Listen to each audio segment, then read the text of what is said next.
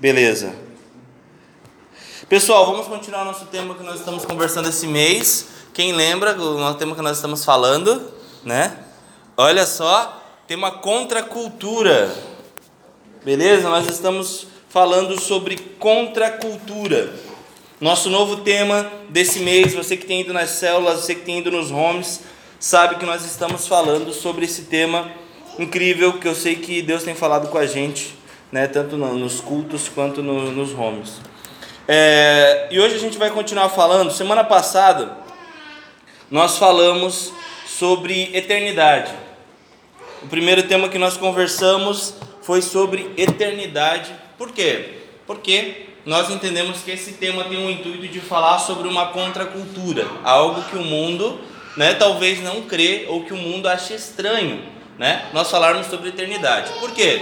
porque a gente entende que quando a gente nasce, né, a gente já pensa o quê? Onde o filho vai estudar, quando ele vai crescer, com que ele vai trabalhar e o que, que eu vou deixar os bens quando eu morrer. Dificilmente hoje na nossa sociedade é pregado pensar na vida após a morte, né? Como diria outro, né? E essa é uma das grandes incógnitas da vida, na verdade, é a grande pergunta, né, do milênio que, que é a vida após a morte? Como que é a vida após a morte? Isso é muito sério e nós sabemos, né? Porque nós cremos num Deus, nós cremos num Deus que nos dá a vida eterna, então nós já sabemos. Logo, a gente não vê validade, a gente não vê lucro em se preocupar com uma vida aqui. Porque nós temos uma vida, porque vamos, vocês vão convir comigo que uma vida eterna é muito maior do que uma vida de 70, 80, 90 anos, não é verdade? O que, que vocês iriam se preocupar? Né? A gente sempre fala, né, quem é investidor empreendedor, é melhor muitas vezes pensar a longo, longo prazo. Né? E na vida tem que ser assim. Não vamos nos preocupar muitas vezes só com 70 anos, 80 anos. Vamos nos preocupar com uma eternidade que é muito mais tempo. Né? Então, que nós sejamos sábios nesse sentido.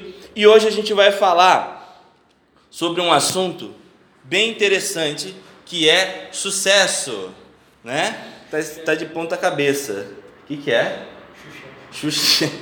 A gente vai falar sobre sucesso, tá? Iremos falar contra a cultura acerca de sucesso, meus irmãos. É, mas antes da gente falar de sucesso, só para relembrar quem estava no culto de, de, nesse tema, vai estar tá bem fresco na memória, mas só para dar um panorama para quem não estava, para a gente entrar na mensagem de hoje. O que acontece? Nós falamos, tema fundamento sobre reino de Deus. Todos quem se lembra do reino de Deus, nós falamos. O que é o reino de Deus?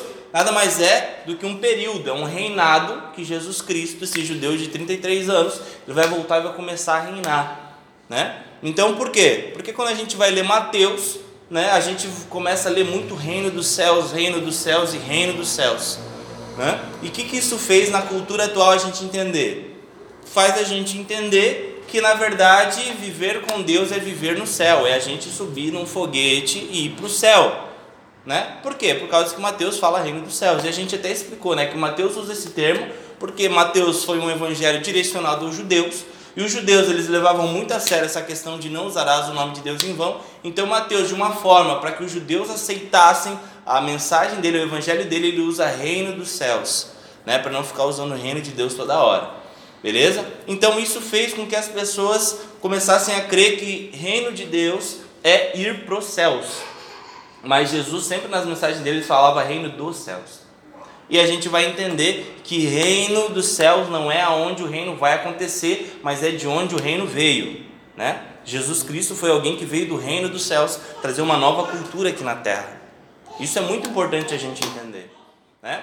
Por quê? Porque daí a Bíblia vai contar, se você já leu ou gosta de Apocalipse, ele vai contar sobre uma coisa que se chama milênio. O que é milênio? A Bíblia fala né, que nós subiremos, seremos, é, nós subiremos aos céus, teremos um corpo glorificado e Jesus vai voltar e vai inaugurar algo chamado milênio. Esse judeu de 33 anos que subiu, ele vai voltar para daí começar um novo reinado, né? Até ontem nós estávamos falando sobre o afundo em Jerusalém. Através de Jerusalém ele vai começar a trazer toda uma transformação e uma nova cultura sobre essa terra. Isso se chama milênio. Quando Jesus terminar toda a transformação que ele precisa fazer, aí ele entrega a terra para o Pai, né? E Deus vem habitar por sobre a terra e daí nós viveremos, iniciamos a nossa eternidade. Em resumo é mais ou menos assim, né? Então nós precisamos entender o que, que nós estamos fazendo, qual altura da história nós estamos, Como nós falamos semana passada, né? Nós estamos na altura que veio um homem nobre ser coroado, que nos entregou uma salvação na mão e que em breve vai voltar a prestar contas. Esse é o tempo que nós estamos na humanidade. Nós estamos aguardando a segunda vinda de Jesus e nós já vivemos a primeira vinda de Jesus. Então nós estamos nesse ponto. Então, agora nós entendemos que nós não nos submetemos mais à cultura da terra. Por quê? Porque a gente recebeu já um grande spoiler né, de como vai ser o reino de Deus. E o reino de Deus é diferente do reino da terra. Por quê? Porque no reino de Deus né, a gente dá a outra face. No reino da terra eles falam: se alguém te bater, bate mais forte. Se apanhar na escola, vai apanhar em casa também. O reino da terra é assim. Né? O reino dos céus fala: você precisa perdoar sempre né? O reino da terra fala, olha, tem que pagar na mesma moeda, ele tem que sofrer, ele fez, ele tem que sofrer, né? O reino dos céus, ele fala, seja generoso. O reino da terra fala, poupe, poupe, invista e ganhe mais para você mesmo. Então a gente vai entender que o reino dos céus, ele é totalmente contra a cultura dessa terra. E esse reino que nós queremos viver, que nós já estamos vivendo, não em sua totalidade, mas em parte, como diz 1 Coríntios 13, em parte conhecemos, em parte vivemos, porque aquele que vai vir vai fazer tudo completo, nós somos uma amostragem de algo que vai vir. Isso que nós precisamos entender. Vai vir um reinado por parte de Jesus Cristo, mas nós já descobrimos hoje, já podemos viver hoje esse reino. Isso é muito legal a gente entender isso. Cara, nós já vivemos um reino que ainda vai acontecer. Não é legal? Acho que todo mundo gosta de saber os spoilers das coisas, né? A gente vê canal de YouTube que às vezes faz como vai ser tal filme ou tal novela. Eu lembro que minha avó, quando era bem novo, né, lia Tititi, né, pra ver as novelas da Globo. Né, o que, que vai acontecer no próximo episódio? A gente gosta de saber antes as coisas, né? E a gente sabe que vai vir um rei com um novo reinado. Ou seja, a gente já leu a Tititi do céu. Olha só que bacana, né? Então, é bem legal a gente saber que nós já temos isso em nós. E uma das coisas que é importante é que Jesus colocou uma responsabilidade sobre nós. Então, cara, esse reino não pode só invadir esse culto da alvo. Esse reino precisa invadir você no seu trabalho. Ele precisa invadir você na sua empresa. Ele precisa invadir você no seu casamento. Ele precisa mudar a forma que você é filho ou mudar a forma que você é pai. Ele precisa mudar a forma que você é marido, como você é empregado como você é patrão. Porque agora você se submete a um outro reino. E já pensou que louco se todos nós vivêssemos esse reino em todos os lugares que nós fôssemos? Já pensou, cara? Já pensou empresários não sonegando impostos? Olha só que louco. Já pensou pessoas no mercado, né, devolvendo o troco que receberam a mais? Já pensou? Já pensou os maridos serem o que a Bíblia fala para eles serem? Já pensou que ah, as mulheres né, serem o que a Bíblia fala para elas serem? Já pensou, cara, que louco que seria, que transformador que seria. Por isso que é tão legal o culto, por isso que é tão legal aqui a igreja, porque a gente vive a mesma coisa aqui. Né? É muito legal a gente chega aqui, se cumprimentar, todo mundo se respeita muito, todo mundo tem carinho pelo outro, amor um pelo outro. Né? Mas já pensou a gente multiplicar isso? Porque como nós lemos na semana passada, existe um rei que vai vir prestar contas do que nós fizemos com essa salvação. E eu pergunto, o que você tem feito? Você tem multiplicado essa salvação? Você tem feito isso? Porque, igual a gente falou, invista no que é eterno, não no que é passageiro. Acho que uma das coisas mais, é, mais malucas que a gente vê é quando as pessoas né, recebem uma, uma, uma notícia de uma doença terminal, né? Quantas pessoas eu conheço até dentro de família e também fora, pô, recebe uma notícia de uma, de uma doença terminal e o que, que a pessoa fala? Uma das primeiras coisas que ela fala, cara, então eu vou aproveitar a vida então eu vou ser feliz. Ou então, meu Deus, eu vou parar tudo que eu estava fazendo para querer aproveitar o que realmente importa, né? E deixa eu falar uma coisa para vocês, meus irmãos. A gente já tem um câncer terminal. Ai, meu Deus, é verdade. Nós estamos nessa carne, mano. Mano, você pode, mesmo que você né, pegue uma doença e queira se tratar, uma hora você vai morrer, mano. Não tem como escapar. Então, assim, todos nós já temos uma doença terminal. E essa doença é a carne, é o pecado. E a gente vai morrer uma hora ou outra, mas a gente vai morrer. Então, né, eu sou o médico que está dizendo para você, mano, corre que você está morrendo, né? Porque Jesus falou que ele vai vir prestar contas. Amém, meus irmãos? Vocês ficam felizes com isso ou triste? Ou com medo? Não sei, medo. Mas não há o que temer, não há o que temer, graças a Deus, porque a Bíblia fala que mesmo né, que esse corpo aqui venha se desfalecer, né, nós receberemos um corpo glorificado e nós somos seres eternos agora. Graças a Deus, nós viveremos uma eternidade com Deus. Amém, meus irmãos? Amém. Depois desse cagaço, vamos lá. Brincadeira, vamos lá. Vamos continuar então. Eu quero que você abra lá em Mateus capítulo 11. Mateus capítulo 11.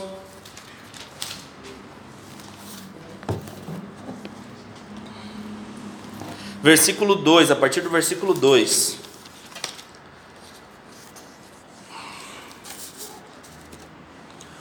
Hoje a gente vai falar sobre sucesso ou óssicos. Está vendo aqui? O que, que você lê aqui? Lara, o que, que você está lendo aqui? Sucesso. Isso daqui é muito legal, igual eu falei, né? A galera do discipulado ficou pegando no meu pé porque eu escrevi a, palavra de ponta cabeça, né? Achando que eu era, sei lá, de alguma seita. Mas o que, que acontece? É muito interessante, é óbvio que isso aqui é só uma analogia, mas só para a gente entender como é grave. Deixa eu falar uma coisa para vocês. Isso aqui, se alguém entrar ali na porta ali agora, algum visitante ou você, né, você sabe que eu estou falando de sucesso. Mas digamos que você pega e entra aqui e vai ler Óssecos. O que, que é isso? Não estou entendendo. Né? Porque você está aqui né, na terra e está lendo esse telão. Mas vamos fazer analogia. Nós estamos lendo assim, Óssecos, mas o que, que o céu está lendo? Né? Se, o se o céu fosse aqui, ó, né, olhar, ele está lendo sucesso. Né? Isso é muito interessante. Por quê? Porque nós até falamos semana passada sobre isso. Será que o que nós achamos que é sucesso, Deus está lendo óssecos? Né? Deus não está entendendo? E será o que, que a gente está olhando hoje? Né? Óssecos, Deus está lendo sucesso? Isso é bem interessante. Por quê? Porque a Bíblia fala que de fato, se nós fôssemos, é, vivêssemos à luz da Sua palavra, nós seríamos como estrangeiros nós seríamos estranhos. Isso é muito sério. E a pergunta que eu faço para você é: quando as pessoas olham para a sua vida, elas leem sucesso e o céu lê óssecos e não entende? Ou o céu diz para você sucesso e o mundo não entende que você está vivendo? Isso é bem importante. Porque, cara, no final das contas, o que realmente importa é o aplauso dos céus, mano. Não é o que da terra. Isso faz a gente repensar a nossa vida. Pô, cara, o cara é empresário, mano, monstro. Cara, será que é sucesso? Talvez para a terra é, mas e para Deus? Ah, os influencers que eu sigo, né? Que me ensinam a ganhar dinheiro ou me ensinam a fazer qualquer coisa. Talvez nós achamos que eles têm sucesso, mas o céu? O que, que o céu acha dele? Isso é muito importante a gente começar a entender, cara. O que, que o céu está falando das nossas atitudes? Porque é muito grave, cara, a gente passar um tempão aqui só para ter aplauso por 70, 80 anos, cara. É muito grave. E a Bíblia nos ensina que nós precisamos ter sucesso à luz da palavra. Então hoje a gente vai conversar sobre o que é ter sucesso para o céu, o que é ter sucesso para Deus, o que, que a Bíblia fala que é sucesso. Amém, meus irmãos? Vocês estão comigo ou não? Sim. Sim. Né? Cristiano Ronaldo. Sim. Vamos lá então. Mateus capítulo 11, versículo 2. Vamos ler até o 11, 12. Olha só. João, João aqui é João Batista, tá? João, ao ouvir na prisão o que Cristo estava fazendo, enviou seus discípulos para lhe perguntarem: És tu aquele que haveria de vir ou devemos esperar algum outro? Jesus respondeu: Voltem e anunciem a João que vocês estão ouvindo e vendo. Os cegos vêm, os mancos andam, os leprosos são purificados, os surdos ouvem, os mortos são ressuscitados e as boas novas são pregadas aos pobres. E feliz é aquele que não se escandalizar por minha causa. Enquanto saíam os discípulos de João, enquanto saíam os discípulos de João, Jesus começou a falar à multidão a respeito de João, João Batista. O que vocês foram ver no deserto? Um caniço agitado pelo vento? Ou que foram ver um homem vestido de roupas finas? Ora, os que usam roupas finas estão nos palácios reais. Afinal, o que foram ver? Um profeta? Sim, eu lhes digo, e mais que profeta. Este é aquele a quem está escrito: Enviarei meu mensageiro à tua frente, ele preparará o teu caminho diante de ti. Digo-lhes a verdade: entre os nascidos de mulher não surgiu ninguém maior do que João Batista. Olha só que louco, mano. Entre os nascidos de mulher não surgiu ninguém maior do que João Batista. Vamos orar. Pai, obrigado, Pai, por essa noite. Pai, obrigado por essa tua mensagem. Pai, obrigado pela tua palavra, Pai. Que em nome de Jesus, Senhor, abra o nosso coração, que venha ser bênção para nós, que a gente venha entender a tua mensagem, que nós venhamos entender tudo que o Senhor tem para nós, Pai, em nome de Jesus. Amém. Manos, olha só esse texto aqui e olha o versículo 11 ali, ó. Entre os nascidos de mulher não surgiu ninguém maior do que João Batista. Já ouviram falar de João Batista ou não? Já, mais ou menos. Quantos já ouviram falar do, do, do Joãozinho, do Joãozinho Batista, nosso amigo? Cara, é muito grave a gente ouvir isso que Jesus falou. Porque assim, a Bíblia vai falar, se nós lemos no primeiro capítulo de João, que ele era o Verbo, ele estava com Deus, ele era Deus, todas as coisas foram feitas por intermédio dele, sem ele nada do que existe teria sido feito. Esse é o começo do primeiro capítulo de João. E meus irmãos, Cara, Jesus viu toda a história da humanidade. Jesus, ele viu todas as coisas. Jesus, ele viu todos os homens passarem pela terra. Jesus viu Moisés. Jesus viu Josué. Jesus viu Daniel, Jeremias, Davi, entre outros caras. Jesus viu todos esses caras. Mas Jesus, ele afirma veementemente que nunca surgiu na terra alguém igual João Batista. Cara, se o próprio Cristo ele diz isso, acho que é bem importante a gente começar a dar uma olhada nesse cara, na é verdade. Se o Cristo falou isso de João Batista, acho que seria bem importante a gente dar uma lida sobre esse homem. Amém? Só para vocês entenderem, cara, João Batista, ele. Sabe quantos milagres João Batista fez? Sabe quantos? Nenhum. Meu Deus. Sabe quantas igrejas João Batista fundou? Nenhuma. Sabe quanto tempo durou o ministério de João Batista? Seis meses. E cara, por que Jesus falou isso dele? Que ele é o maior homem que passou sobre a terra. Ele fala: dos homens nascidos de mulher não há ninguém, nunca surgiu ninguém maior do que João Batista. Que loucura, né, meus irmãos? Cara, tem um, tem um texto que a Bíblia fala ele fala o seguinte: né, se teus olhos forem bons, todo o seu corpo será bom. Mas também, se os teus olhos forem trevas, todo o seu corpo será trevas. E o que, que isso quer dizer? Trazendo para esse contexto da mensagem: é: se você considera sucesso algo que Deus considera fracasso, você vai ser um fracassado. Se as coisas aqui da terra que você considera sucesso e Deus considera um fracasso, não tem salvação para você, porque você vai ser um fracassado. Se você acha que essa vida é, é a melhor vida que pode ter e você vai buscar o sucesso aqui nessa terra, cara, não tem esperança para você, sabia? Se os teus maiores ídolos são pessoas que buscam coisas nessa terra, mano, você vai perecer. Isso é muito sério, cara. Se os teus maiores ídolos são pessoas que no final das contas elas só buscaram uma vida aqui, você vai ser um fracassado no final da sua vida. E é muito triste saber que muitos de nós né, temos alguns ídolos que são terrenos, que nós nos espelhamos em pessoas da terra, que nós nos espelhamos em pessoas que buscam só coisas. Né? Ah, o meu ídolo é um digital influencer que fala um monte de coisa engraçada. O meu ídolo é aquela digital influencer que posta um monte de roupa diferente todos os dias. Esse é o meu ídolo, né? Essa família que eu vejo que está todo dia dando um rolê legal, eles são o meu padrão de família. E isso é sucesso porque eles estão em cada semana eles estão numa viagem diferente, postando fotos juntos. E cara, quem sabe Deus considera eles uma família fracassada. E aí? Isso é importante, cara. Nós temos eu quero que você peça para Deus, Deus, eu quero entender o que é sucesso à luz da tua palavra. Mas eu já te adianto, mano, como repito, se os teus ídolos são pessoas que o céu considera fracassado, você vai ser um fracasso.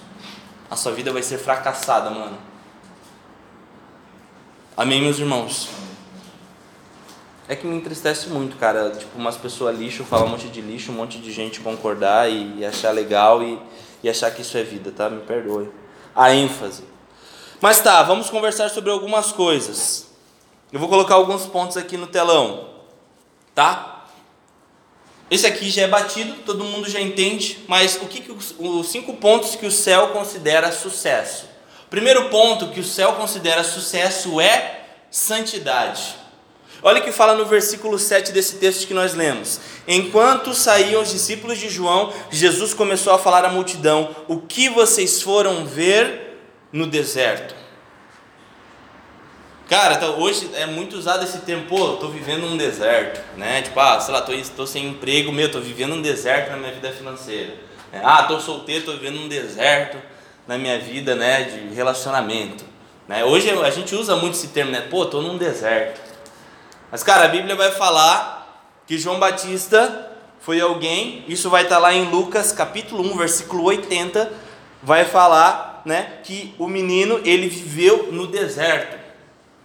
Principalmente nesse contexto, todo mundo queria para um deserto, não era que ele ia para um que ele estava passando por uma fase difícil, não, que ele decidiu ir para o deserto. Ninguém obrigou João Batista a ir no deserto, morar no deserto, mas ele foi voluntariamente viver no deserto. Isso é muito, é, isso é muito legal, cara, porque o que, que vai acontecer? Né? O, em Lucas 1,80, é, desculpa, no, no versículo 7, Jesus vai perguntar, né, o que vocês foram ver no deserto? Olha só o nível do cara. Ele foi para o deserto, ele ficou no deserto e as pessoas foram lá buscar ele. Né? Geralmente hoje a gente vê os grandes líderes e pastores loucamente indo atrás das pessoas, né? fazendo campanhas e, e eventos e conferências e não sei o que. Mas, cara, a Bíblia fala que João ele estava se consagrando no deserto e as pessoas foram até ele, né? Então isso é muito sério. Olha só que louco tudo que Deus fazia na vida do cara. Então a primeira coisa que a gente vai falar sobre deserto é santidade. E nós já falamos sobre santidade. O que é santidade? O que é ser santo? É ser separado separado, decidir voluntariamente. Por exemplo, tem esse copo aqui, esse copo de água, né? E digamos que a gente pega esse copo e vai dizer, olha, esse copo plástico aqui que a gente comprou no mercado Condor, sei lá onde foi, a gente vai usar ele só para os cultos. Esse copo vai ser especificamente para o pastor do culto tomar a água. Isso aqui é ser santo. Por quê? Porque a gente entendeu que esse copo plástico aqui, ele vai ser usado só para os cultos. Isso que a Bíblia define como santo. Trazendo para o nosso contexto, o que é ser santo? É quando eu decido pegar a minha vida e separar para o reino. É quando eu pego a minha vida eu entendo, a minha vida eu não vou gastar ela com nada a não ser reino. Isso é ser separado. Deixa eu te perguntar, esse copo aqui ele é perfeito? Talvez não, é igual qualquer outro copo. Né? Ele não tem nada de especial aqui na boca dele, no plástico dele. Não é um plástico diferente, é um plástico super comum, né? Mas ele é santo, por quê? Porque ele foi separado para a obra. É a mesma coisa você, cara. Não tem a ver com a sua perfeição, não tem a ver com o quanto você sabe, o quanto você não sabe, mas é você decidir se separar para algo excelente. E essa é uma pergunta que você tem que fazer. Será que eu quero, será que eu decido voluntariamente me separar para essa obra? Ninguém está te cobrando nada, cara, perfeição alguma. Nós, nós queremos saber se você quer se separar para essa obra, porque ser santo é ser separado. E esse cara fez isso. Isso é muito grave, cara. Por quê? Porque se você decide ser santo, você vai ser muito criterioso. Se você é santo, se você se separou para esse reino, para essa obra, você vai ser criterioso. Criterioso com o quê? Criterioso com o que você ouve, o que, que você está ouvindo? Você está ouvindo músicas que te edificam ou músicas que falam que ela e ele descem até o chão? O que, que você está ouvindo? Será que realmente o que você está lendo realmente te transforma?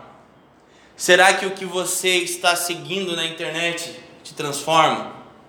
Será que o que você né, está buscando nas suas redes sociais te transforma? Sabe, cara, seja criterioso. Ser santo é ser criterioso com o que entra e, consequentemente, com o que sai de você. Com os lugares que você frequenta, a roupa que você veste, a forma que você cumprimenta, a forma que você trata o seu irmão, a forma que você trata a sua irmã. Se você é santo, você é criterioso com as coisas que você faz. Então é muito importante, cara, que nós sejamos santos. E outra coisa também que é muito legal é que Tiago vai falar que de fato, e uma coisa que eu quero afirmar para vocês, que isso aqui não salva, tá? Porque o que, que a Bíblia fala que salva? Quem crer e for batizado será salvo. Mas Tiago vai falar algo bem pertinente a nós, que ele fala, olha, se você diz, né, que você crê, se você tem fé, que você tenha obras, né? Se você fala que crê, você precisa ter obras, não é verdade? Então, o que eu quero dizer com isso? Que santidade é o lado visível da salvação. Né? Não quer dizer que eu, só porque se eu fizer tudo certinho eu vou ser salvo. Não. Você é salvo e aí você consegue fazer coisas santas. Você entende a diferença? Que a salvação, como nós falamos na última semana ou na semana retrasada, salvação é o ponto inicial, não o ponto final. Então, quando nós entendemos a salvação, nós conseguimos seguir um trajeto de santidade.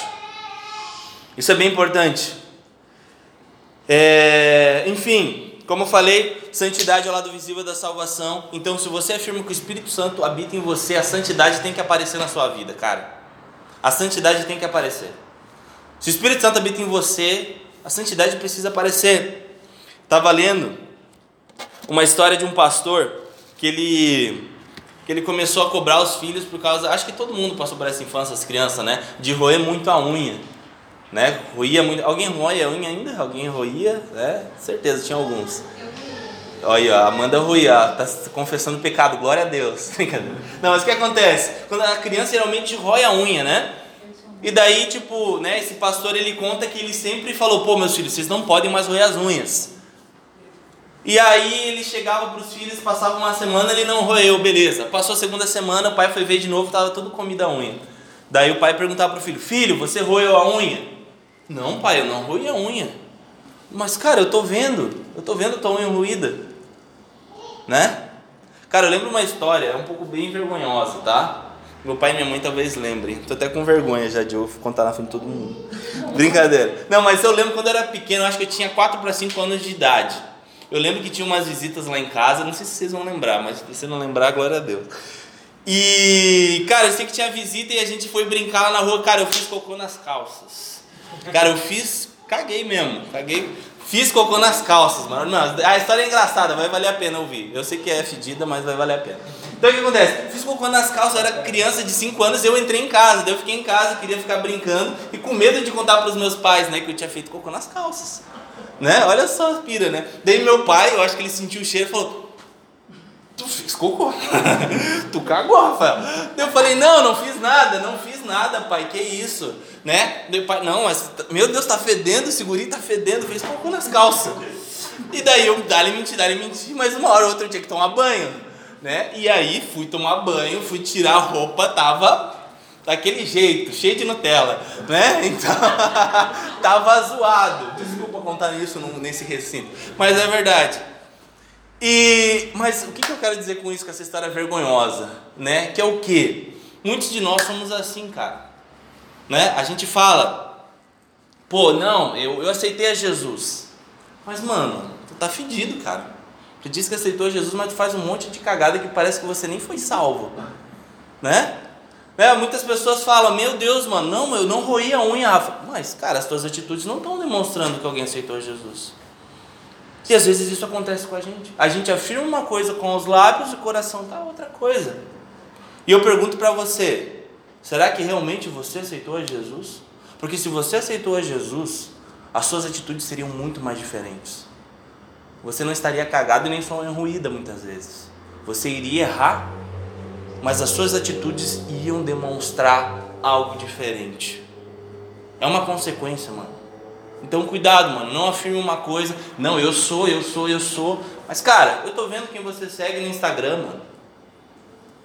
Quem você tá seguindo, mano? Sabe? Que menina, homem, que menina você tem seguido nas suas redes sociais? Mulher, que menina você tem visto nas redes sociais? O que vocês têm procurado? Isso é muito sério, cara. O que, que vocês têm ouvido? O que, que você tem falado? Quais têm sido suas conversas? Que, que vocês têm conversado extra culto, extra home, longe? Uma pergunta bem séria: quem é você quando ninguém está olhando? Porque uma coisa é verdade, Deus está te vendo todo o tempo. Até quando você está aqui louvando e até quando você está sozinho, ninguém está vendo o que você está fazendo na sua casa.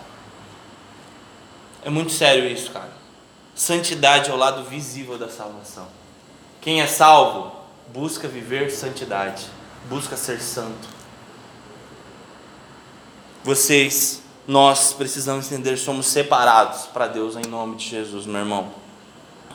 Segundo ponto, sucesso é simplicidade. E é muito legal a gente falar sobre simplicidade porque o mundo é complexo, não é verdade? Porque para o mundo, né, para você estar tá feliz, né, você precisa de roupa tal, precisa ganhar salário tal, ter mulher, ter homem tal, com carro tal, né? O ar condicionado em tal temperatura, o sol ali raiando, né, as aves cantando. É todo um esquema para a gente ser feliz no mundo, não é verdade? Não é tão fácil ser feliz assim nesse mundo.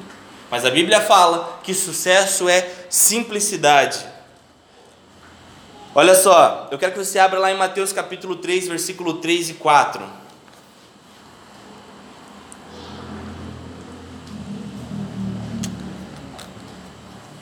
Mateus capítulo 3, alguns capítulos voltando. Mateus capítulo 3, versículo 3 e 4.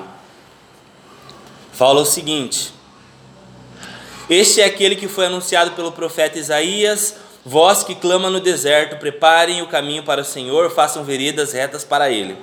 Olha só o que fala sobre o outfit do João. As roupas de João eram feitas de pelos de camelo e ele usava um cinto de couro na cintura. O seu alimento era gafanhotos e mel silvestres. Hum. É, Ana, a Ana Maria Braga está se remoendo agora, né? Olha só que gostoso, né? Esse alimento dele, olha essa roupa dele. E é muito legal que Mateus, né, ele vai contrapor algo que Jesus fala. O que, que Jesus fala lá no versículo 8 de Mateus 11? Olha só o que ele fala no versículo 8 de Mateus 11. O que foram ver? Um homem vestido de roupas finas? Não. Né? Por que Jesus faz isso? Porque quem que usava as roupas finas da época? Era o sacerdote, né? Era os, os caras, os brabo, né? os religiosos. Quando você andava na rua, você via, meu, olha lá, um sacerdote, ó, passando, ô, bicho é brabo, mano, meu, bicho. Né? Se fosse no contexto de olha lá, o sacerdote lá de carrão, meu, bicho é brabo. Né? O brabo tem nome, né? Então a gente, a gente vai entender que, de fato, o reino de Deus é um lugar de pessoas simples. E a pergunta que eu faço para você é: será que você está feliz e às vezes não ter tanta roupa? Né? Porque a gente sabe, né? Não é, não é toda roupa, porque assim, quem bomba na internet é quem tem muita roupa.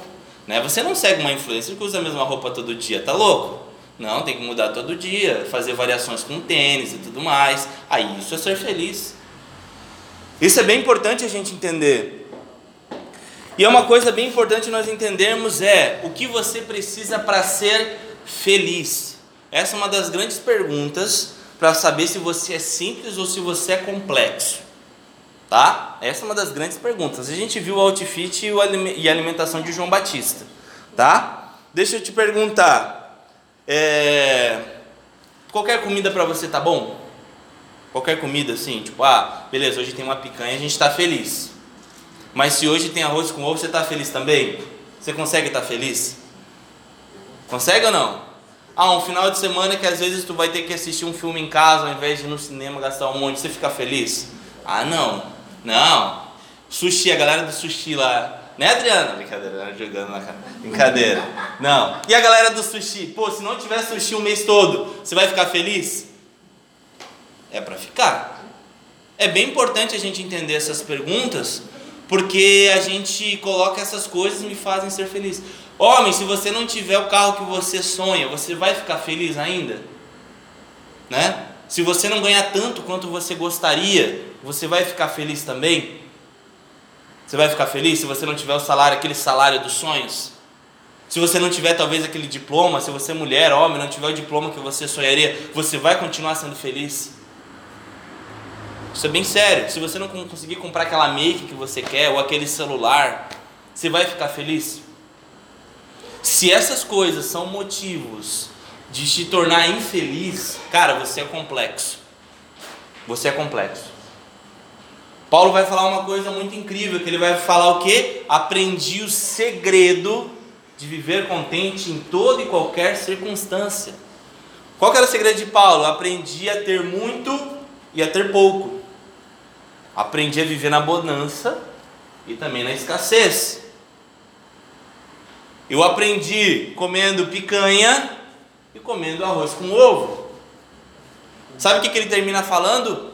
Tudo posso naquele que me fortalece. Se você está em Cristo, você é feliz em qualquer situação, meu irmão.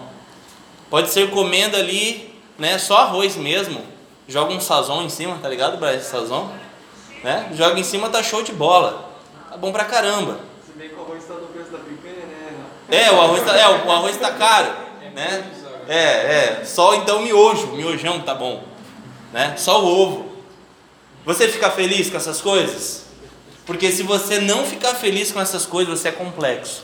E a Bíblia fala que o céu ama pessoas simples. Ama pessoas simples. Que não precisam de muito para ser feliz. Sabe, mano? Quer saber o que, que é o que, que é felicidade, o que, que é simplicidade? Tá o Oliver aqui fazendo uma, um agitozinho, né, mano? O que acontece? Compra um, um, um, um brinquedo top da Mattel, da Hot Wheels, sei lá, e coloca também aqui, e também pega uma latinha e coloca um monte de pedra dentro. O que, que ele vai pegar? A latinha, óbvio que ele vai pegar. Por quê? Porque criança é simples, mano. Criança não liga pra marca, não liga pra cor, não liga pra nada, mano. Eles querem fazer barulho, eles querem se divertir. Então tu coloca ali às vezes uma criança no, no Beto Carreiro na Disney, ele não vai se divertir tanto quanto ele com um monte de pedrinha, né, tacando na parede. Loucura, né? Por isso que a Bíblia nos incentiva a ser como criança, cara, porque criança é simples e a gente é muito complexo. Amém, meus irmãos? Você quer ser simples? Você quer viver simples? Se Deus te der a mais, é bônus, mano. Mas você precisa ser simples em toda e qualquer situação, tendo muito ou tendo pouco. Né? Alguns vão ter muito, alguns já têm muito, né? outros vão ter menos. Natural. Fazer o quê? Convida nós né? Você vai ter muito convida a nós, porque daí a gente, a gente aproveita. Amém, meus irmãos? Enfim, até o salmista, citando, nós precisamos entender algo assim como o salmista fala: Uma coisa vou pedir. A única, qual é a única coisa que o salmista pede? O Senhor, deixa eu ficar nesse lugar todos os dias da minha vida. Você consegue orar isso para Deus? Dizer: Deus, eu só quero uma coisa na minha vida: é o que? Ficar na tua presença. E aí, mano? Foi até que o Brian falou: A minha graça te basta? Será que a minha graça te basta mesmo? Será que de fato não é só um bordão gospel que a gente fala? Será que a gente olha para a graça de Deus e diz: Cara, de fato, só a graça dele já me basta. Eu não preciso de mais nada, só a graça dele me basta. Pode ter certeza, mano, se você girar essa chave na cabeça de você, você vai ter a melhor vida do mundo. A grande verdade, cara, é que nós deveríamos, né? E muitos de nós somos as pessoas mais legais da terra na é verdade? O nosso GP é prova, né? O nosso GP é o mais legal do mundo. O GP mais legal do mundo que eu já vi. Todo mundo que entra ama e é nós, vira família. Né? É o home, né? O, antigo GP falecido. Né? E hoje é o home. Por quê? Porque é muito legal estar com a gente. Porque é legal estar com gente simples, é muito legal estar com pessoas que não são tão complexas, né? Ai, precisa ter aquela comida. Uh, saco. Né? Não, a gente precisa comer aquele. Não, cara, a gente pode comer aqui ovo, se precisar. Ah, a gente precisa jogar tal videogame. Não, às vezes não. Então nós precisamos entender que a melhor coisa é estar perto de pessoas simples. Eu amo estar perto de gente simples, mano. Os meus melhores amigos são pessoas super simples, mano. Né? A gente anda de arte, tudo é bem massa, né? Brincadeira, brincadeira. Já pensou? Não, mas de verdade, cara, os meus melhores amigos assim são pessoas muito simples assim que as coisas mais legais às vezes é só ficar conversando um com o outro. Não precisa de mais nada, mano. Não precisa nem comer.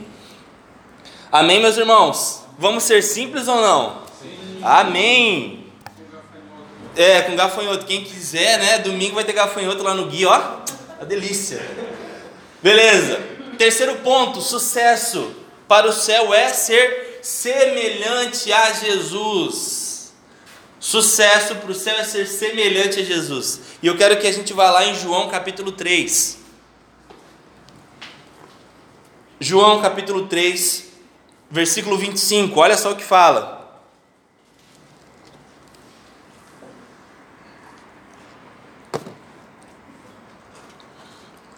Evangelho segundo João, capítulo 3, versículo 25 ao 28.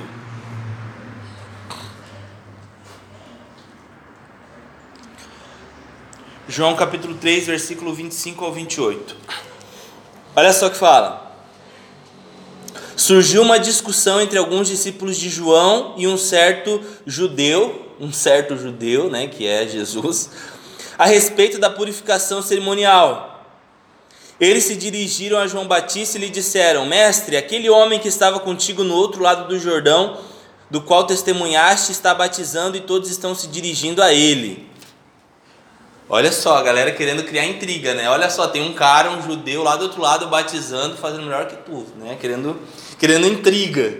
Versículo 27. A isso João respondeu: Uma pessoa só pode receber o que lhe é dado do céu. 28. Vocês mesmos são testemunhas de que eu disse: Eu não sou o Cristo, mas aquele que foi enviado adiante dele. Olha só o que esse texto está dizendo. Olha só o que João Batista está dizendo. Vocês mesmos são testemunhas, ou seja, estou reforçando o que eu já falei para vocês. Eu não sou o Cristo. Cara, o cara era monstro para ele ter que reforçar para os discípulos dele, eu não sou Cristo, quer dizer que o cara era monstro. Cara, e quando a gente fala de discípulo, a gente não está falando de pessoas que só assistem no YouTube, que só seguem no Instagram, mas discípulo, pessoa que caminha junto, pessoa que está toda semana junto. E deixa eu te perguntar: será que as pessoas que estão próximas de você, seu marido, a sua esposa, os seus filhos, os seus amigos da célula, elas dizem isso de você? Será que você precisa, né? Você é tão parecido com Jesus que precisa dizer para o teu home ou dizer no culto, galera, ei, eu não sou Cristo, tá? Já parou para pensar nesse nível? Tem algumas pessoas que precisam dizer, né? ei, eu não sou o diabo, sério, eu juro, eu juro que eu não sou o demônio, né? Enfim, mas cara, é nesse nível, cara. Porque assim, uma das coisas a gente consegue enganar de longe, meus irmãos. A gente consegue enganar quem só vem no culto domingo, a gente consegue enganar quem vê a gente no Instagram, a gente consegue enganar quem nos assiste no YouTube, mas você não consegue enganar quem mora com você. E a pergunta que eu faço para você é: as pessoas que são mais próximas de você te veem assim? Te veem semelhante a Jesus? O que, que a sua esposa fala de você? Que, que o seu marido diz de você? O que, que o seu filho diz de você? Será que você realmente precisa reforçar, amor, eu não sou Jesus? Né? Porque a mulher está achando que ela está com o Messias. Ou será que ela acha que está com Satã? Isso é muito importante nós entendermos. Porque João Batista tinha que reforçar, galera, eu não sou o Cristo, ele é o Cristo. De tão parecido com Jesus que ele era. E eu pergunto, com quem você se parece? Com quem as pessoas próximas a você diz que você parece? Porque essas são as pessoas que te veem no secreto, são pessoas que te conhecem em intimidade. E os discípulos de João Batista diziam que ele era muito igualzinho a Jesus. Amém, meus irmãos? Cara, sucesso é ser parecido com Jesus. Isso é uma das coisas que, que tem acontecido na, nas igrejas. E eu conheço muitos ministérios e eu sei que muitos dos pastores mais conhecidos, muitas das grandes igrejas, muitas das vezes não têm pastores e líderes semelhantes a Jesus. Eles têm muita influência, têm muita eloquência, têm muita oratória, mas não tem semelhança com Jesus. Não tem, cara. E eu não estou querendo falar de pastor X ou Y, pense quem você quiser. Mas a gente sabe que hoje nos púlpitos das igrejas não estão muitas das vezes pessoas semelhantes a Jesus. Estão pessoas influenciadoras. Estão pessoas populares nos púlpitos hoje. Isso é muito triste, cara. Isso é muito triste. Porque existem muitas pessoas, como nós falamos até no último culto, que no céu vão ter muito mais riquezas no céu, vai ser aquela senhorinha lá do interior do estado que fazia culto na casa dela, no, no terreninho dela, muitas das vezes vai receber muita mais recompensa da parte de Deus do que muitos influenciadores, cara. No céu quem vai ostentar vão ser as tias, vão ser as vozinhas. É. Porque isso é muito sério, cara. Porque o reino de Deus é diferente do reino da terra. E aí, meus irmãos? Uma das coisas, né, que chama muita atenção na palavra de Deus é uma das histórias bem, bem conhecidas é do rei Davi, né? Todo mundo conhece o rei Davi aí? Todo mundo lembra da história do rei Davi? O que acontece? Deus mandou lá o profeta Samuel lá na casa de Jessé, que era um cara que tinha um monte de filho, né? E ele tinha mais um filho. E é muito engraçado que a Bíblia narra assim, né? E eu fico imaginando que, por exemplo, quando Jessé chegou lá na casa, é, quando Samuel chegou na casa de Jessé, tinha tudo uns maromba, uns fortão, né? Tinha o Aquaman, tinha o Thor, tinha toda essa galera lá, assim, né? Bombadão aqui, ó, né? Fazendo assim, olhando para Samuel. E daí, pô, Deus chama ô Samuel, é o seguinte, não, não, não se vislumbre aí por causa da, da imagem dos caras. Não fica de olho no Aquaman, não, né? O que, que Deus fala? Olha, é, não é esses caras, não, é outro cara. Aí Samuel pergunta para Jessé, cara, tu tem mais algum filho? Daí fala, ah, tem um lá, tem um sequelado lá, né? tem um franguinho lá, né? E esse cara, e daqui que acontece? Deus fala, é ele, esse é o cara que eu quero. E mano, as pessoas vão poder, meu, mas é, é, é para ser um rei de Israel, é para ser um rei, um, um herói de guerra, um líder. E Deus fala, não, mas é o sequeladinho mesmo. É o que todo mundo não daria um reinado, mas eu tô dando. Sucesso para o céu é muito diferente da terra. Na terra, os marombas são mais fortes. Né? Vocês se lembram aqueles negócios que passavam na TV daqueles caras que puxavam um caminhão assim? Se lembra aqueles negócios que mostravam? Viagem, né? Cada coisa da TV brasileira. Né? Mas para a terra, esses caras são os fortes. Mas para o reino dos céus, não são esses caras os mais fortes. Na verdade, não, cara. É aqueles que Deus levanta, é aqueles que Deus chama. E foi o que aconteceu com o rei Davi. O mais magricelinho, o mais coitadinho foi o cara que se tornou rei porque Deus, aí o super bordão gospel que deve ser levado na prática, né, que o homem vê a aparência, mas Deus vê o coração. Deus vê o seu coração, meu irmão. Deus está vendo. Embora nós levemos em consideração a aparência, Deus vê o coração. E Deus condena muito que nós se preocupemos com a aparência a Bíblia vai falar, ai daquele que quando chegar num culto, o cara que ter mais né, quantias monetárias for aquele que for tratado muito melhor do que o pobre. Ai daquele. Ai daquela igreja que tratar melhor as pessoas que têm dinheiro do que as pessoas que não têm. Ai da igreja que tratar melhor né, os populares do que as pessoas simples. Ai daqueles. Nós precisamos olhar como Deus vê porque Deus, porque o homem vê a aparência, mas Deus vê o coração. Que em nome de Jesus nós sejamos essas pessoas que são semelhantes a Jesus. Amém, mano? Vocês estão comigo aí? Então aí? Então tá bom. Quatro. O quarto ponto que Deus considera muito importante, extremamente importante, que o céu considera sucesso, que é Olha só, vocês estão lá em João 3, vamos ler lá de novo. João, capítulo 3, versículo 28 até o 30. Continuando o que a gente leu, só a continuidade do texto. Olha só. Vocês mesmos são testemunhas de que eu disse: Eu não sou o Cristo, mas sou aquele que foi enviado adiante dele. Olha só o que ele fala no 29. A noiva pertence ao noivo o amigo que presta serviço ao noivo e que atende e o ouve, enche-se de alegria quando ouve a voz do noivo. Esta é minha alegria que agora se completa. É necessário que ele cresça e eu diminua. Cara, olha só que louco. Olha só esse conceito de sucesso para os céus. Estamos falando de João Batista ainda, meus irmãos. Quarto ponto é o céu considera aqueles que são amigo do noivo. Isso a gente vai ler no Antigo Testamento quando Deus está falando com Osés e traz esse conceito, né, que ele é realmente o noivo e a igreja é a noiva e assim por diante. E é muito louco porque o nosso contexto de noivado é um pouco diferente do que o contexto da Bíblia nos conta, né? Hoje o nosso noivado o que que é? Né? Igual eu estava noiva até dezembro, casamos eu e a Mari, O que, que era? Eu era noivo, né? Comprei uma aliança de ouro também, coloquei na mão direita e ela ainda continuou vivendo a vida dela e eu continuei vivendo minha vida e depois pra gente casar, né? O vagão aqui tá noivo, ah, moleque, né? O vagão tá aí noivo, né? E, e o que que acontece? Naquele contexto, quando a Bíblia falava sobre noivado, noivado já era, era praticamente o casamento. Quando alguém noivava, o que que acontecia, né? Tinha o homem e tinha a mulher, então eles noivavam, já faziam já o cumprimento da aliança, já faziam né, um compromisso com o outro. E aí o que, que o noivo falava? Olha, eu vou lá trabalhar, vou lá arrumar nossa casa e depois eu volto para a gente consumar, né, lá no quarto, né? Eu vou, é tipo isso mesmo. Então o que, que acontece? Existia o padrinho, existia o padrinho do casamento. E o que, que acontece? Esse padrinho do casamento, qual era a função dele? Ficar cuidando da noiva né? Se preocupando se ela ia ficar bem, se ela tá bem vestida, se ela tá bem cuidada, enquanto o noivo ia trabalhar e arrumar a casa para que ele viesse e consumasse o casamento. Esse é o contexto da Bíblia quando fala de noivado. Em relação a Deus, também é o que acontece.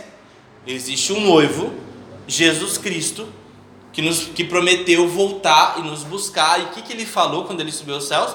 Vou preparar morada né? Vou lá preparar morada e vou voltar.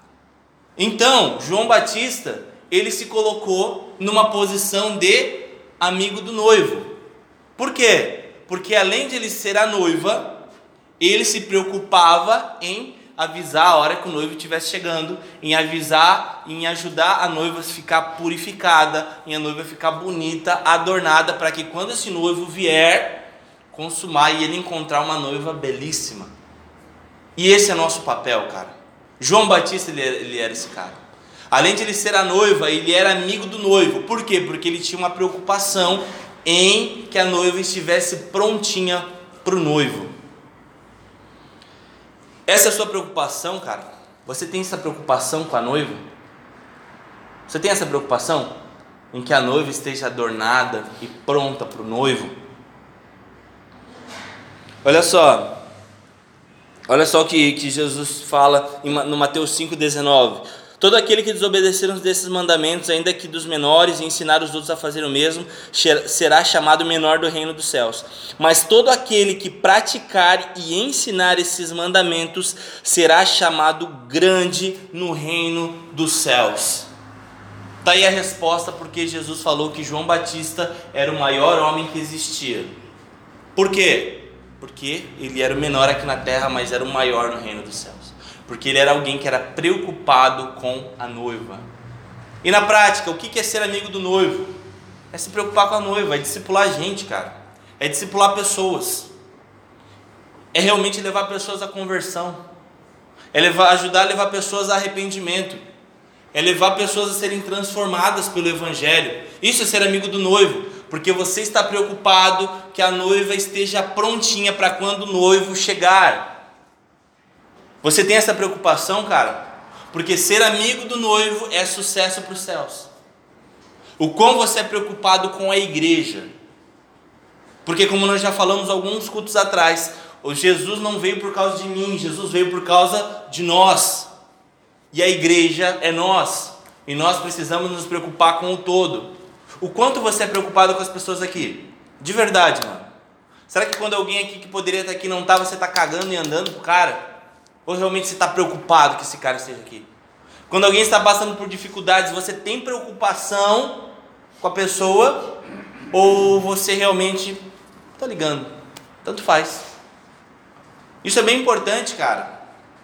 Igreja é dar a vida pelo outro. Você quer ser amigo do noivo? Porque o céu considera muito quem é amigo do noivo. Que nós sejamos assim, cara. Além de se preocupar comigo, como nós falamos, a minha salvação, se preocupar com a vida dos outros, mano. Eu não sei você, mas eu quero ser amigo do noivo, cara. Eu não quero só ser a noiva, mas eu quero ser amigo do noivo. Aquele que prepara a igreja, aquele que discipula, aquele que ministra, aquele que serve, aquele que é que deixa, né, é menos para que os outros sejam mais. Aquele que pede para que Deus cresça e ele diminua. Todas as vezes que a sua preocupação é você, a Bíblia fala que você é maior e, consequentemente, Cristo é menor. Mas quando a sua, a sua preocupação é Deus, Ele cresce e você diminui. E a Bíblia fala que quem é menor aqui é maior lá. Você quer ser maior aqui ou quer ser maior lá? Onde você quer ser maior? Aqui ou lá? Eu prefiro ser lá, mano. De verdade. Se você quer ser maior aqui, beleza. Mas lá você é menor. Outro ponto também importante. Eu queria que vocês fossem lá em Mateus 25 agora. Mateus 25. Mateus 25, versículo 1, vamos ler até o 7. Mateus capítulo 25, versículo 1 até o 7.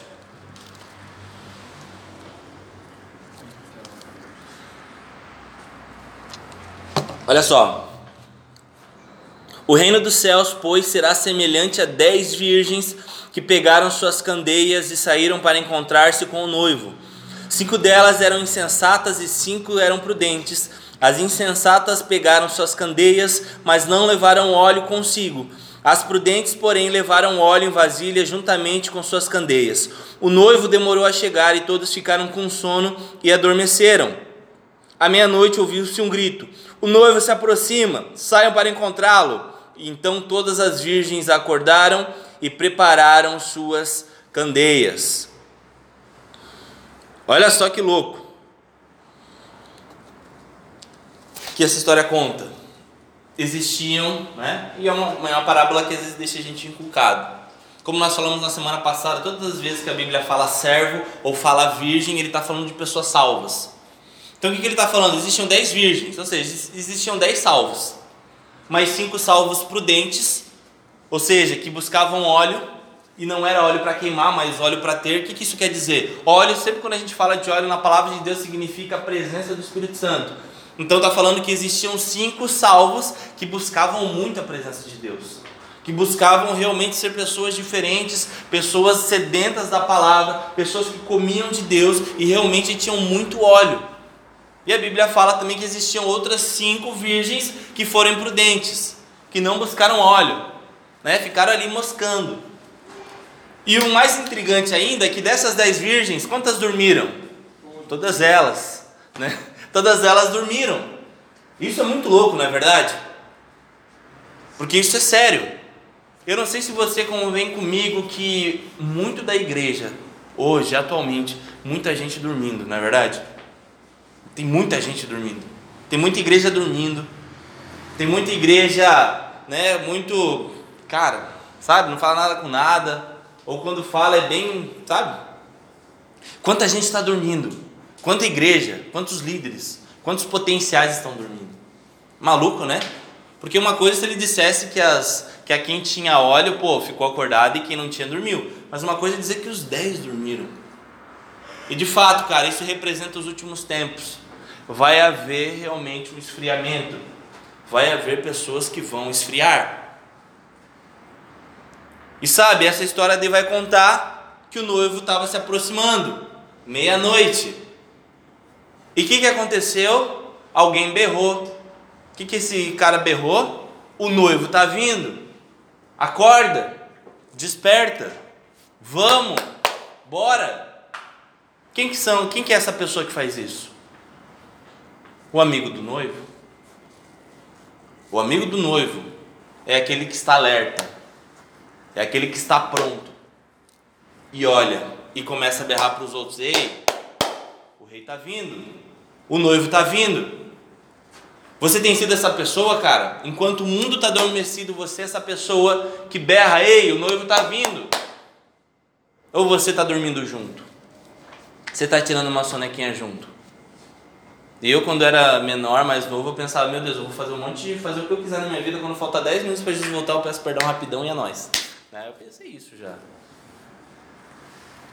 Ou será que você é a pessoa que está berrando, ei meu irmão, acorda? O noivo está chegando. Seja essa pessoa.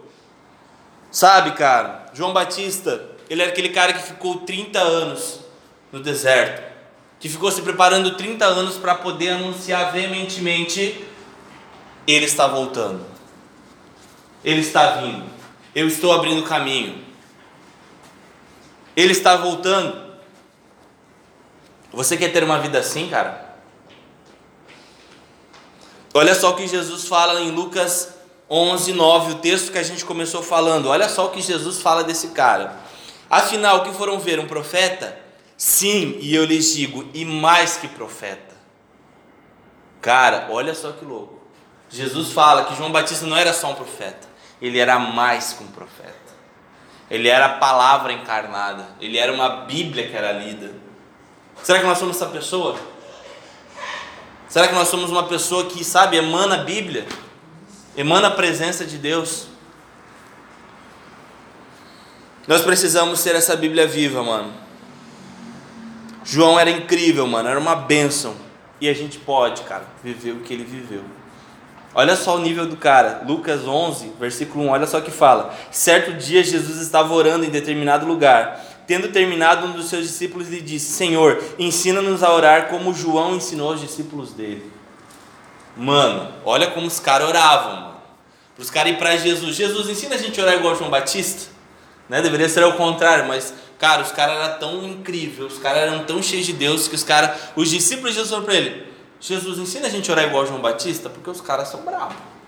Porque os caras são incríveis. Olha só a oração desses caras, o que eles sentem nas vigílias dele. Né?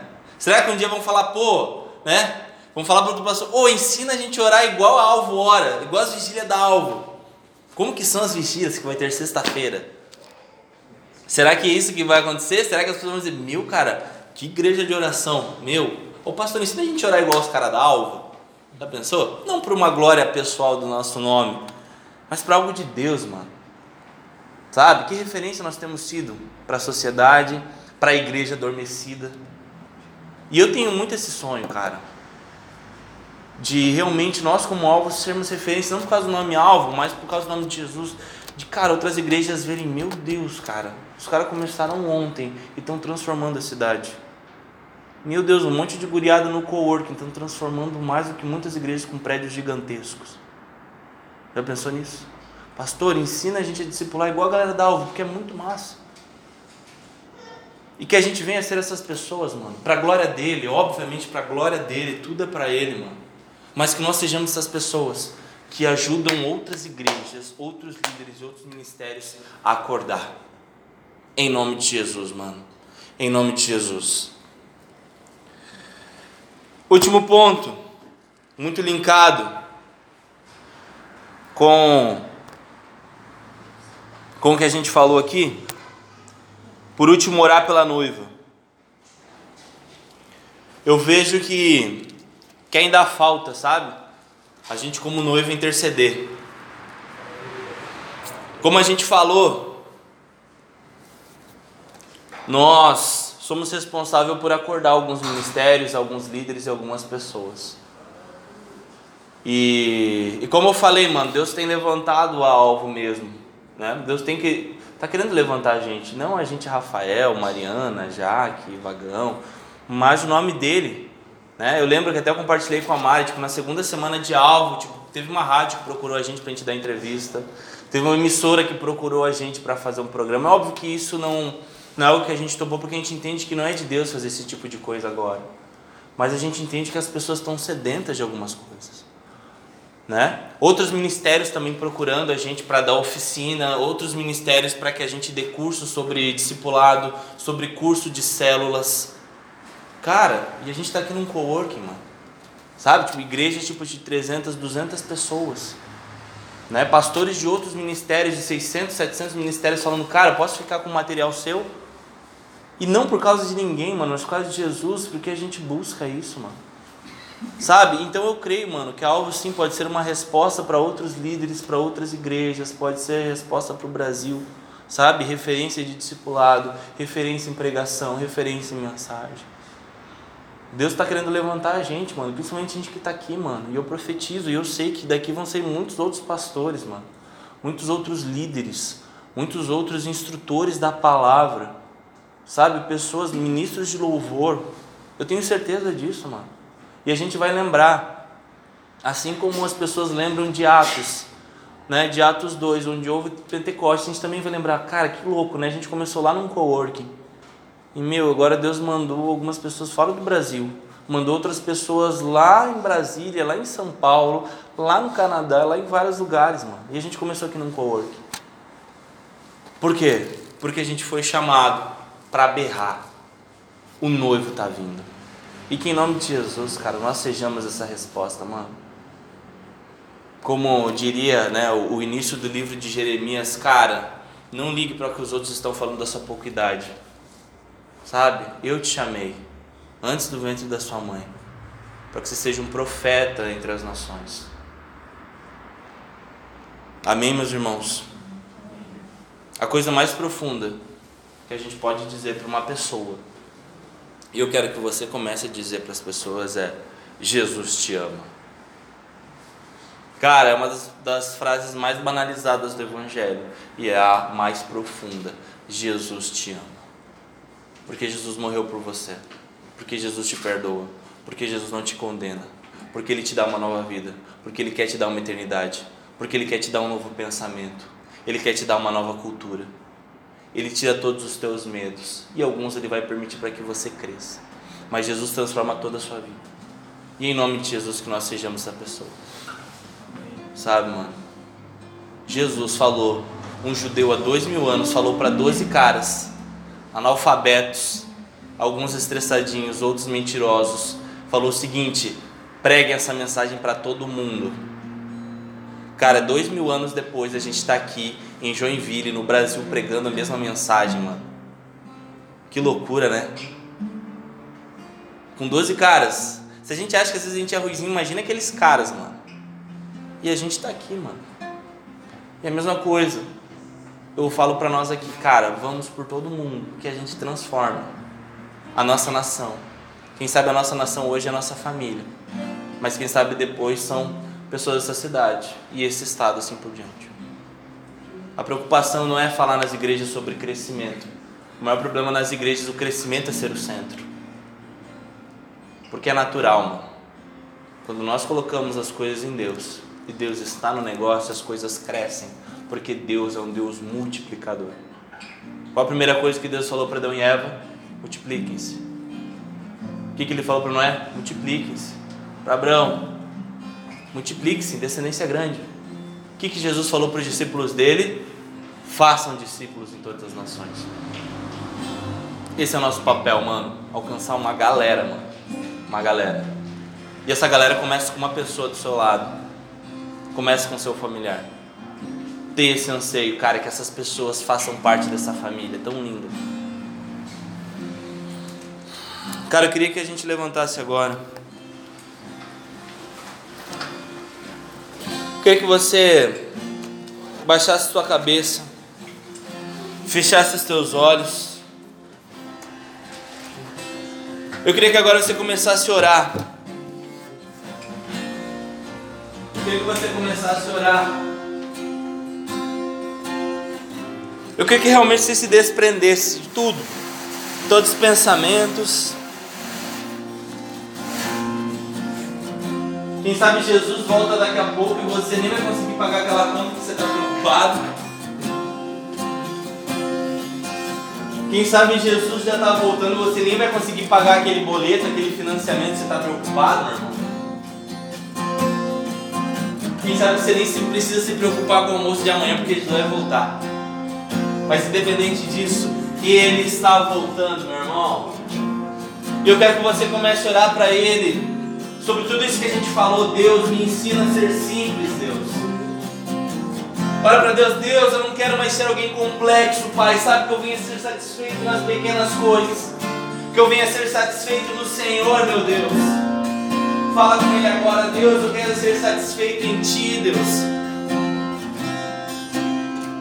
Fala assim, Senhor, eu quero me parecer contigo, mano. Deus, eu quero me parecer contigo. Eu quero ser semelhante ao Filho de Jesus. Eu quero ser amigo do noivo, eu quero ser aquele que anuncia a palavra. Eu quero ser aquele que anuncia o Evangelho, Deus. Eu quero ser aquele que transforma, Deus. Eu quero ser aquele que é diferença. Cara, Jesus está aqui, cara. Jesus está aqui. O Rei está aqui. Ele está passeando entre nós. É momento de arrependimento.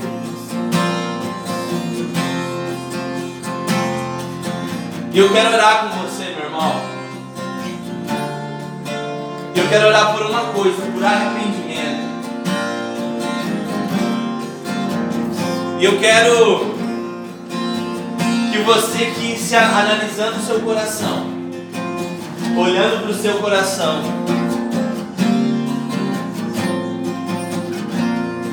se você quer se arrepender por buscar um sucesso aqui nessa terra,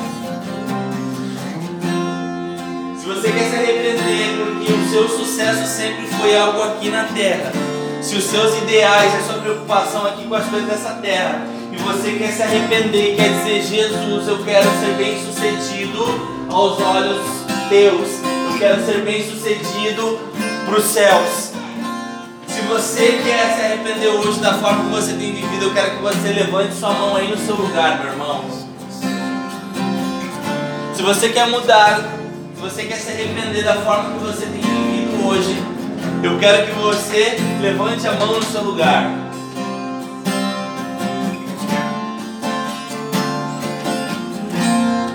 Você que levantou a sua mão, queria que você viesse aqui na frente para a gente orar com você.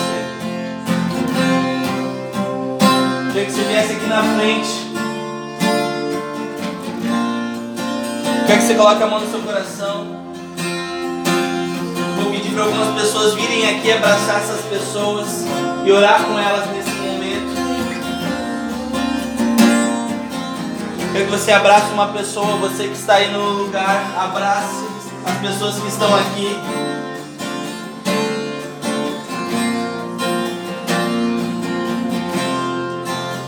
Pai, eu oro por essas pessoas que estão aqui, meu Deus. A tua palavra fala que existe alegria nos céus quando há alguém que se arrepende, Deus, suas atitudes. Sabe dessas pessoas que estão aqui, elas assumem publicamente que elas têm buscado muitas vezes um sucesso aqui na terra que a única preocupação delas são as coisas aqui na terra e que agora Pai, elas querem se preocupar em ser bem-sucedidos no céu. Então, em nome de Jesus, Pai, que o Senhor venha tocar no coração delas agora. Que o Senhor venha tocar no coração delas. Que o Senhor coloque novos pensamentos. Que o Senhor coloque novos, novas intenções. Que o Senhor coloque novas prioridades nesses corações. Que o Senhor coloque, Pai, novos anseios, Pai Vai tocando o Espírito Santo em cada um deles, Pai, em nome de Jesus, Pai. Os pensamentos deles, Pai, agora venham estar nas coisas do alto, Pai. Os pensamentos deles, Pai, venham ser, Pai, nas coisas que realmente importam, Pai. Que realmente, Pai, a atitude deles, Pai, como nós falamos, venha ser uma vida de santidade, Pai. Porque eles receberam a salvação, meu Deus, em nome de Jesus, Pai. Coloca pessoas, Pai, em volta deles, Pai, a colaborar com que eles sejam cada vez mais santos, Pai, em santidade, Pai, em nome de Jesus, Pai, coloca um anseio, Espírito Santo, incomoda esses corações, Pai, a partir de hoje, Pai. Espírito Santo, chacoalha eles, Pai, a partir de hoje, em nome de Jesus, Pai. Que eles não sejam mais os mesmos, Pai. O coração deles vai ser diferente, Pai.